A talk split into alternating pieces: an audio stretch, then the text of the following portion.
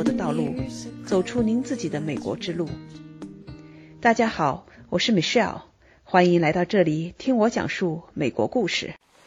张明是美国建筑师学会院士，并拥有二十三个州的注册建筑师资格。在美国获得建筑学硕士学位之后，他已经做了将近三十年的建筑设计，所设计的项目遍布美国、亚洲及中东地区。他在建筑创意设计上有着特殊的天分与想象力，凭借着这种天分及对当地文化环境的尊重、对美的执着追求、对东西方文化的深刻理解，再加之对业主的高度重视以及超强的沟通能力，张敏成为了一位世界级的著名建筑师。张明先生曾被授予多项荣誉，其中包括由国际著名机构城市土地学院评选的2008年全球十大中青年设计师，由世界建筑联盟和城市开发与环境中国研究中心评选的二零零六年中国前二十名最具影响力的设计师。他的设计塑造了中国和美国一线主要城市的崭新形象。相信我与张明先生的对话。会给您带来一些启发。嘿，张明院士，很高兴今天有机会能够坐在一起聊一聊。我是每天都路过您设计的一个建筑，因为我住在咱们微软总部，叫 Redmond 雷德蒙市。那么我们雷德蒙市的。我们叫做 City Hall，就是市政厅，对对，就是您设计的。所以我我从那儿走过的时候，有时候带着孩子，我很自豪的指给他们看，这是我的一个朋友，是我们华人美国建筑师学院院士张明设计的。嗯，那我想今天主要的目的呢，也是想通过您这边的一个故事哈，来分享出来您走过的人生道路，让我们的。华人或者在国内的中国人也了解一下，在美国这个我们是怎么样的一个生活工作的一个状态。呃，另外的话呢，您的个人故事，那么这条道路做建筑师的这条道路是怎么走过来的？也许能够呃给很多人一些启发。咱们就回过头讲一下，那您的对外的一些身份哈，呃，您先做一个自我介绍好吗？好好，谢谢米歇尔采访。我张明，我是。MCA 建筑设计事务所的这个总裁，在这之前也，呃，是美国很大另外一家公司的总裁，然后来美国已经有三十年出头了吧。我是属于中国这改革开放以后前年几批来美国留学的，呃，我记得是我在美国内本科毕业以后就在大学里面当助教当了几年，然后就出国研究生到了美国芝加哥的这个伊利诺理工学院，也是当时。世界最著名的四大建筑大师，现代建筑大师密斯班努的这个创立的这个建筑学院，在那边读研究生，一直研究的是呃超高层的建筑，所以毕业后就来到西雅图，在西雅图就开始参与了这种呃本地，后来随着中国改革开放，对外的开放的这个扩大，也有幸参与了这个中国的一些六十几个城市吧，六十几个城市，一百多个项目的一些呃建筑设计项目。所以这些年来，我的轨迹这是两边，美国的西北地区为主，然后中国大陆。我们目前为止，我公司的这个项目是大概百分之六十五、七十左右在美国，百分之三十几是在中国。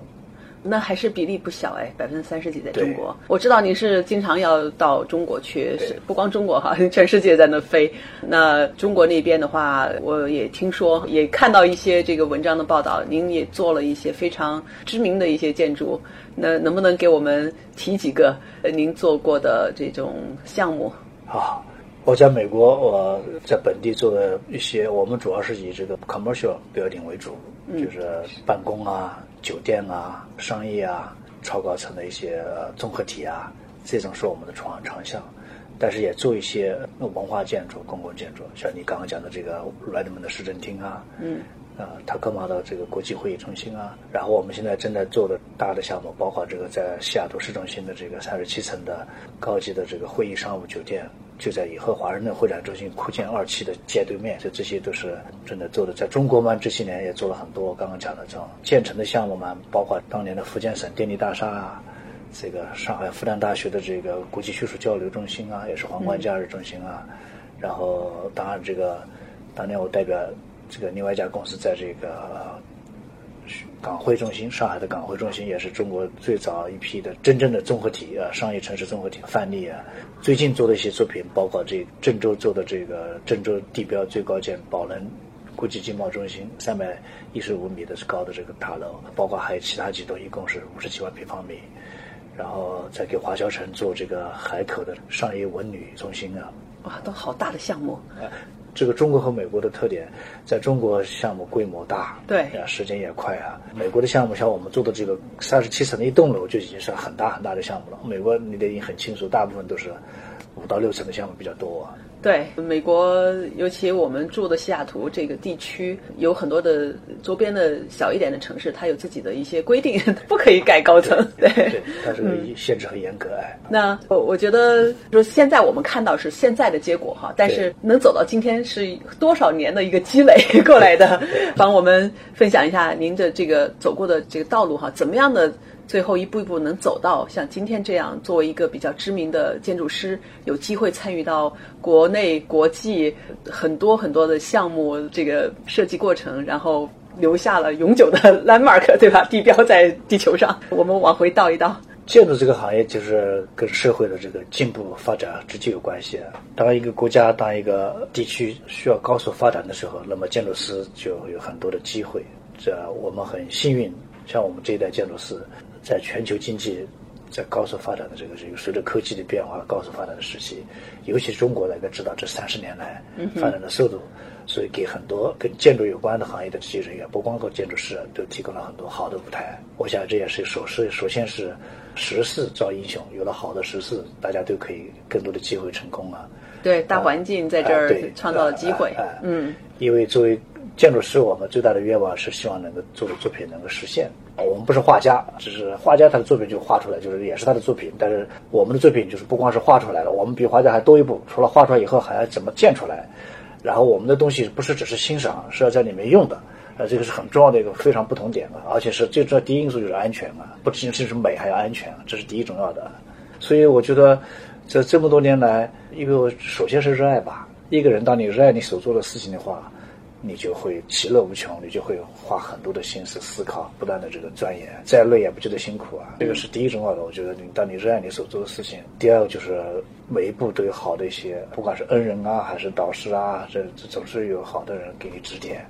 这样的话你就进步也会比较快。嗯，那您说到度的热爱，那听起来您是非常幸运的哈，知道自己热爱什么，所以能够朝着这个方向坚定的走下去。对，当年您是怎么发现自己的这个热爱呢？这个方向？其实这也是摸索，因为我当年在中国，你像我们改革开放早期，在七九年我考大学那个时候才高考恢复才第三年，大家对很多行业专业都不了解。对啊。那么我知道我自己喜欢，我的功课很好，但是我也很喜欢艺术啊，我画画也画得很好。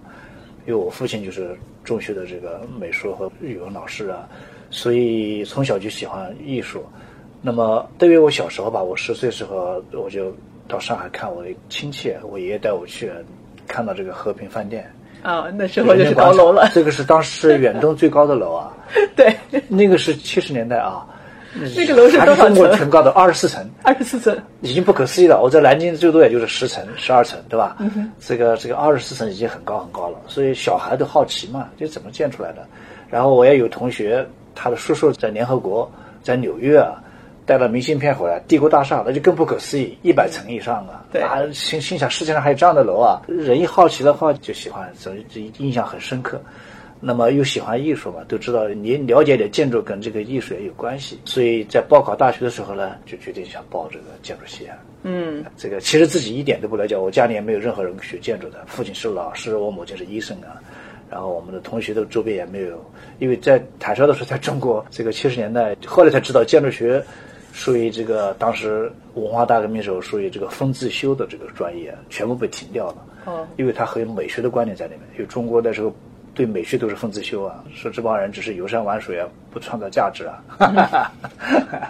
哇，所以这个方向探索的、摸索的还是很正确的。这样的话，这么多年哈，做了自己热爱的事情。对，当你是做自己喜欢做的事情，然后你的基础也有一定的基础，那就很容易啊顺手嗯，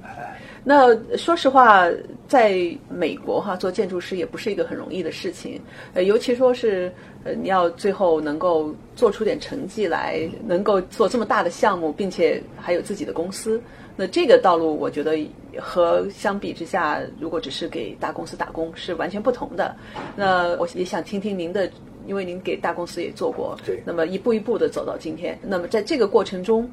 您的一个思想的一个改变呐、以及什么时候觉得自己 ready 了，可以出来自己来做。哎这个很多过程回头想想也是自然发生的。这个当然跟每个人的性格也有关系。你比方说，我为什么想后来我的过程是先毕业后，因为我的专业是在超高层的这方面的研究，所以我就是到了一个大的设计事务所工作。到了大的设计所工作，我就有机会接触到大的项目，嗯，把把我学的这个经验、这个知识带进来，也很容易去展现我的这个长项和才华。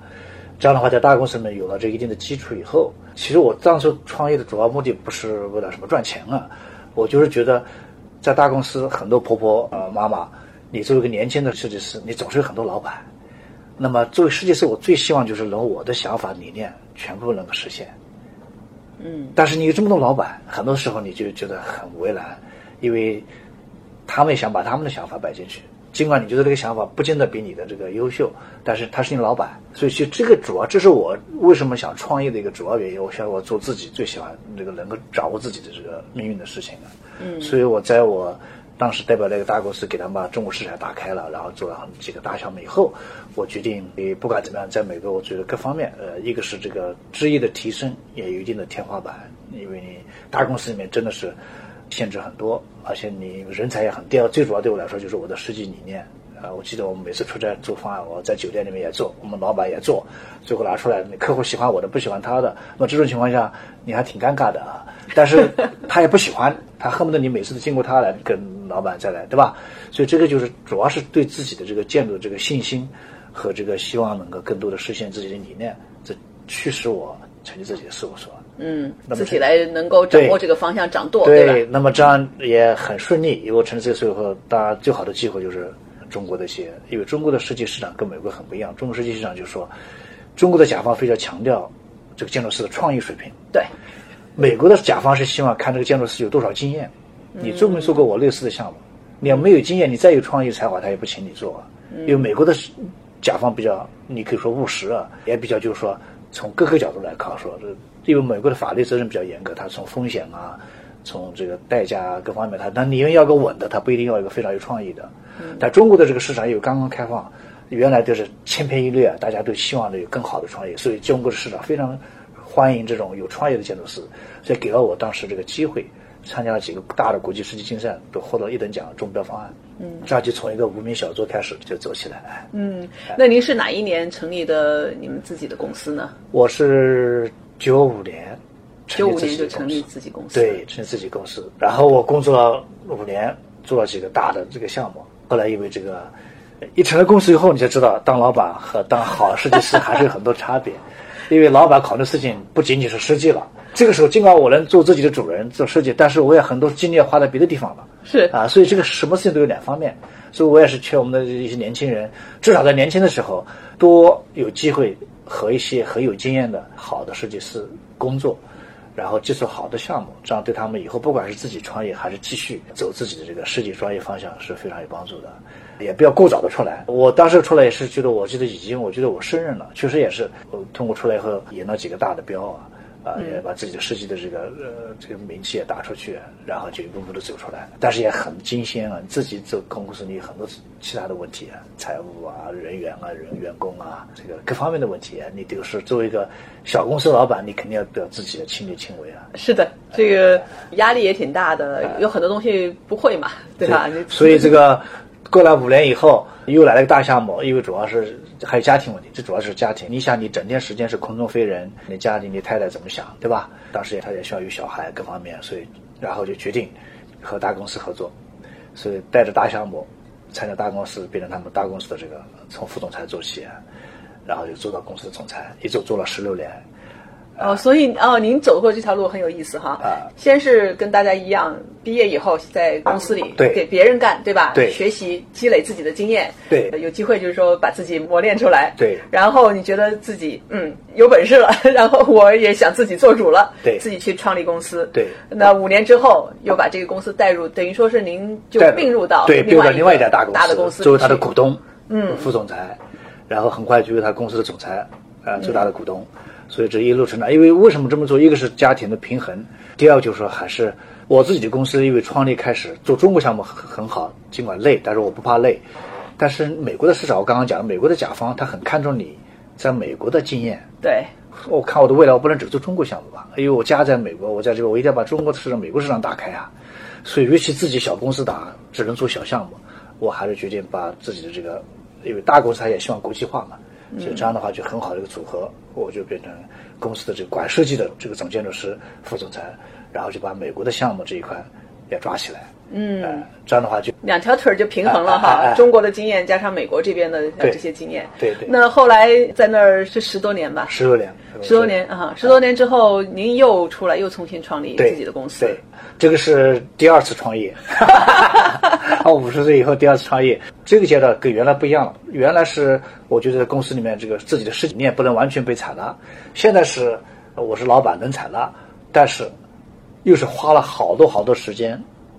是一个大公司。四五百人，你要管理的方面，尽管我是主管设计，但是我是公司的总裁，很多很多这种内部的管理的事事情对，不讲亲力亲为，都要至少要批准干什么，都要参加很多会议。这样的话，就是说很多时候觉得对不起客户，因为客户第一次见面拿到项目，很多时候就没有机会再跟客户见面了。客户也觉得找到我们以后就只能见一次，其他时候也就是底下人做了。所以这个行业还是客户很看重人啊。对他觉得他看重你以后，他希望你多花精力跟他一起来。对于甲方来说，可能是他一生一个或者是最重要的项目。对尽管对于建筑师来说，我们很多项目的职业，所以我们怎么样把自己能平衡出来？因为这这个时候我没办法，我身不由己，而且到这个阶段，公司总要发展，以后提养新人，我觉得也许是我人生的最后一个阶段，我想再走一下自己的这个一个 studio 的这种路线。这样的话，作为我的这个、呃、这种明星建筑师事务所的概念一样的，然后做一些选择性的一些客户和我们类似的这个擅长的项目，这样我不在乎每年做那么多项目，只要做几个好的项目。然后呢，我就可以也好好的跟客户一起重新回到这个设计的这个快乐的阶段嘛。嗯，所以您追求的哈，我听明白了，您追求的是这个设计，你喜欢的对对对，是这个设计的这个过程。这都是因为跟设计这个产生矛盾以后，呃我的选择。但这个阶第二阶段选择就不一样，不像以前，因为以前我年轻年轻气盛嘛而且这个确实很小。现在我就可以有这个资源，有这个基础，这样有很多，包括你看以前跟我一起合作这些所有的这些都留下来，跟我一起继续来做这种啊我们擅长的这种嗯高层的啊、综合体啊、酒店啊，这样我也各个团队他来做不同的一些呃事情，包括我这个管理的事情都有专门人做管理，我也不需要花那么多时间。当然，我作为老板参与，但是不像那个大公司花那么多精力。啊所以您在这个整个的过程中，呃这几次转变是根据您一个是您最看重的事情，对吧？对您最重要的事情是什么？对这是作为一个很重要的一点。对第二点的话，当然也考虑到不光是您自己，你想自己想做什么，还有家庭，对吧？你不是一个人，那把这各方面要在我现在小孩大了嘛？对哎对，现在小孩大了，都已经离开了，哎所以你也自由了。对，所以我这也是我们在想做一件事情，我们要做这个事业，其实是可以拉长一点来看。对因为一个人的人生挺长的，那么我们能工作的时间也很长。那在这不同的阶段，可能需要考虑的各方面的东西不一样，可以平衡一下。对是哎，有这个心态的话，那我们就不至于说是非常非常的 rush，非常非常的着急，必须要今天一定要怎么怎么样，很好。下一期我请张明先生谈谈自己第二次创业是怎样开始的，他设计的一些项目的理念和风格，以及中国和美国在建筑设计上的相同及不同之处。期待与您下期再见。